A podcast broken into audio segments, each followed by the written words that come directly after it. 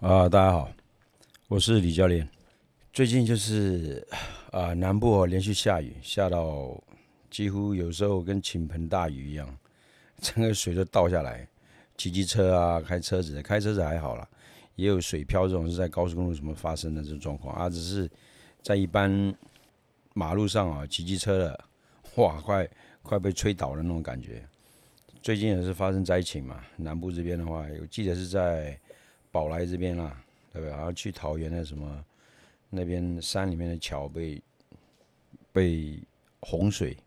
把它冲垮掉了，我们的。直升飞机啊，去投那种物资啊，这种状况。其实我们在台湾啊，我是觉得，你只要水淹了，大概一两天吧，或者是两三天，不管怎样啦，我们都会有人就出来讲话嘛，对吧？在抱怨啊什么的。我觉得在台湾是算蛮幸福的啦。啊，我也看到说。电视上都有嘛，只要出发生这种状况，我们的国军是第一个就去支援的，是蛮幸福的。我觉得啊，直接到他家里面啊，不管怎样都去帮忙，这样子都去做一些这种事情。假如说，因为我前面有讲过，我以前从缅甸来的，那你说在缅甸好了，每年啊，就是缅甸是三个季节而已，因为它它没有什么春夏秋冬啊，它就是雨季，就是干季。跟冬季这三个而已啊，所以原则上十二个月的话，就分四个月为为为一季嘛。可是有的时候雨季它下的会很多，原则上端午过后就开始会有雨了啦。啊，如果端午过后的话，五六七八，对不对？事实上中秋节差不多那个时候就雨会比较少了哦。它下那个雨的量哦，是无法想象的啊。比如说我们住在那个地方的话。它每年都会有一次淹水嘛？你淹水的时候，它的水来的那个量哦，你可能发现已经淹的时候，它只要连续下雨啦，都会都会有淹水。它一个小时大概就半个身体以上啊，就是就是就淹过去，而且那个那个面积是超大的啊。因为缅甸那个江哦，我们以以这个伊罗瓦利江来讲的话是最大的，其他的那个四条的话比较小。啊，当然不管怎样，所谓那个江哦，淡水河是是称河嘛，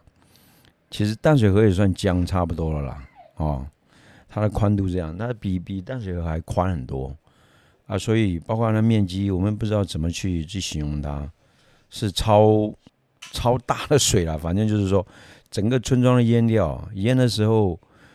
也跟我们这边淹水状况一样，家具什么全部都泡汤了。尤其是像云南人的话，喜欢做一些腌制的东西，腌菜啦，什么笋子啊、豆腐啊，全部都飘在那个水里面。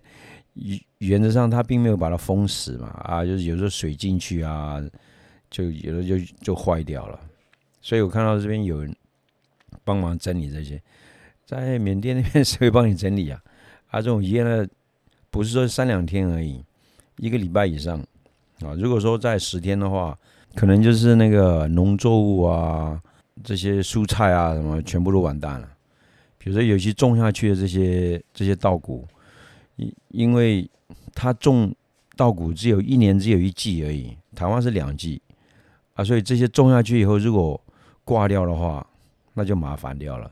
一般是有一些经验的啦，以种田的人来讲的话，我们以稻谷来说的话，因为我以前种过田嘛，比如说它秧。先把那个苗撒下去以后，那个苗要多撒一点，因为有苗有种种秧苗的田，那个地方专门种秧苗而已。等到说所有田都种下去以后，最后才去把那个秧苗的田重新再翻耕耕耕着翻耕一次以后，然后再去种种稻谷下去啦，种苗下去。所以说，除非你把苗先种撒多一点点，很担心这个。种苗的地方地势都比较高，哇，那就是说淹水一来的话，把稻谷这些淹死掉了，赶快拿苗再来补 补上去。有的地方它可能长了一点点，还还蛮 O OK 的，就不用把它补上去。有的地方都几乎死掉了，所以要重补啊。只要水淹一次哦，那个庄稼是真的很痛苦的。好，那其实这个也是一说，像为什么在缅甸的土地那么肥沃？就是它不像台湾还要撒什么肥料啦，怎样啊都不需要。水一过来以后啊，它带过来那个泥土，那个泥土是超肥沃的。为什么呢？因为这个在江的头上面有一种有一种民族，包括青坡族啦，对不对？还有那个所谓野人山这些啦，那上面都是一些我住的地方都是深山上面住野人山，那种以前他们是吃人的啊。讲到这个，我可以再到到时候晚一点，我再讲一些就是以前在缅甸吃过的所有不管天上飞的、地上爬的、水上的这些肉类啦，我再来讲一下好了。哦啊，因为也跟那个野人山也有关系啊，所以这个野人山上面他们种的那个稻谷是怎么种呢？他把所有的那个真正的森林哦，他是砍砍掉，管你多大，他只要要这个地方的话，他觉得这里他想要种的话，他是每年砍一个山，每年砍一个山，就砍完这边以后了吧，先砍砍了让它干掉那个树叶，然后一把火烧了，一烧完以后呢，那个。山整个的烧掉，烧的话它会有灰尘，其实这个灰尘就是它的肥料了。用那个树尖尖的擦一下，擦一下把那个谷子丢下去，丢下去。因为他们的米哦是很特别的，那种米是不需要水分，哎，所以你种下去以后了吧，除非下雨啊怎样，它自然长起来。他们的收割不像我们这种一般的什么用机械啊怎样，他直接用手去勒它勒它。就用手哦，直接这样勒出来，所以通常他们那个手哦，食指跟大拇指地方在食指上面，这里就是那个茧啊，厚的要命，弄的也不带什么东西啊，啊，所以它那个米是特别香的。它这个地段呢，是就是我们英文讲呃说的是 Nagaland 那个地方，它在印度跟缅甸边界，它在往上的时候新疆那边，所以它新疆那边下来的原始人，其实他们是真正的。中国的血统的人了啊，所以我讲那个地方，他们这种种谷子的方式，这样种了，把山都砍了以后，对不对？那个大雨一下，哦，尤其那些灰尘啊什么的，泥土混杂，就是往下冲的时候，所以冲下来，所有的水里面就带了肥料啊。反而说，你看种田的这些哦，这包括种菜的啦，除非种菜的施肥是用这些猪的一些排泄物而已。哦，鸡的排泄物都不会用，那时候真的有时候觉得蛮，也不是笨了，就觉得鸡的排泄物太少了，都用猪的。Anyway，我说它的土地肥沃，哦你只要种下去，田里面种下去的谷子，它自然就会长出来了。也很少说像这边像要去修那个田里面的草啦，这样都不修。所以它的季节在这四个月里面，它只有雨季的时候就种田了。等到说快冬天的时候，大概在十一月十一月左右吧，那时候已经已经到冬天了啊，那时候就是收割了。哦，他他的一个情况这样。等到那雨水一过来，哇，整个都淹淹了整个村庄，不用讲了，所有田地去哪里都用船而已。所以每家咯，如果有船的话是好，没有船呢就困在家里面了。有时候会借船啊，去哪里啊什么？尤其是我们喝水的话。都成问题啊！台湾还有还有说啊，在那边断掉了，我们自来水没有了，还有人拿车子去送给你送水的。我觉得台湾真的很幸福，在那边我们划船过去，要去到那个就是江水跟河水，因为河水它流下来是它它没有什么泛滥的，它是那个水超清澈的，就是变成呃两边的水就在那分得很清楚。